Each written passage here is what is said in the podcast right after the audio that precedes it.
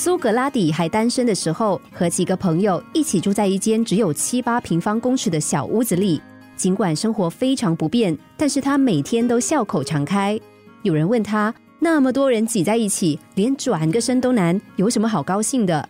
苏格拉底说：“朋友们在一块儿，随时可以交换思想、交流感情，这难道不是很值得高兴的事吗？”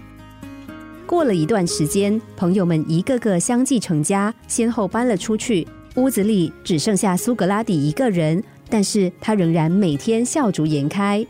那个人又问：“你一个人孤孤单单的，有什么好高兴的？”苏格拉底说：“我有这么多书啊，一本书就是一个老师，和这么多老师在一起，时时刻刻都可以向他们请教，这怎么不令人高兴呢？”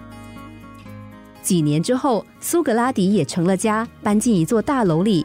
这座大楼有七层，他的家在最底层，在这座楼里，底层的环境最差。上面老是往下面泼污水，丢死老鼠、破鞋子、臭袜子和杂七杂八的脏东西。那个人见他还是一副自得其乐的样子，好奇地问：“你住在这样的房间，也感到高兴吗？”苏格拉底说：“是啊，你不知道住一楼有多少好处，比如进门就是家，不用爬很高的楼梯，搬东西方便，不必花很大的力气。尤其让我满意的是。”可以在空地上种花和种菜，这些乐趣真是数之不尽啊！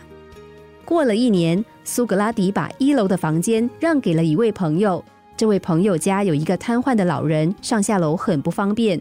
而苏格拉底则搬到了楼房的最高层七楼，可是他每天仍然快快乐乐的。那个人又问：“住七楼是不是也有许多好处啊？”苏格拉底说：“是啊，好处可真是不少。”每天上下几次楼梯，可以锻炼身体，强健体魄。光线好，看书写文章不伤眼睛。没有人在头顶干扰，白天夜晚都很安静。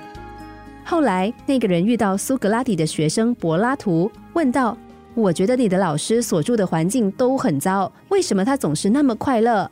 柏拉图说：“决定一个人心情的，不在于环境，而在于心境。”好环境不如好心境。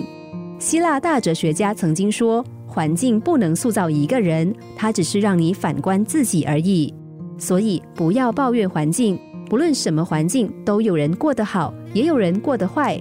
周遭的环境并非决定我们心情好坏的因素，决定的关键在于我们的心境。